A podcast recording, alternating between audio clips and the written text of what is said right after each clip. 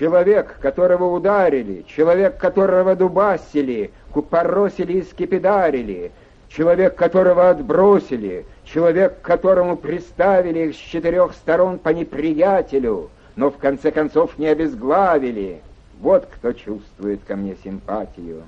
И к нему ее я тоже чувствую, потому что я над ним не властвую, и не то чтобы ему сочувствую, но в его страданиях участвую, и меня пытались так когда-то ведь обрубать, обламывать, обтесывать, деликатно говоря, причесывать, говоря точнее, обрабатывать, чтоб признал их страшные законы я, убеждали и добром, и злом они, но орудия употребленные для всего для этого изломаны, хотя длились целые столетия эти бесконечные занятия. И теперь в любой стране на свете я ясно чувствую твою симпатию.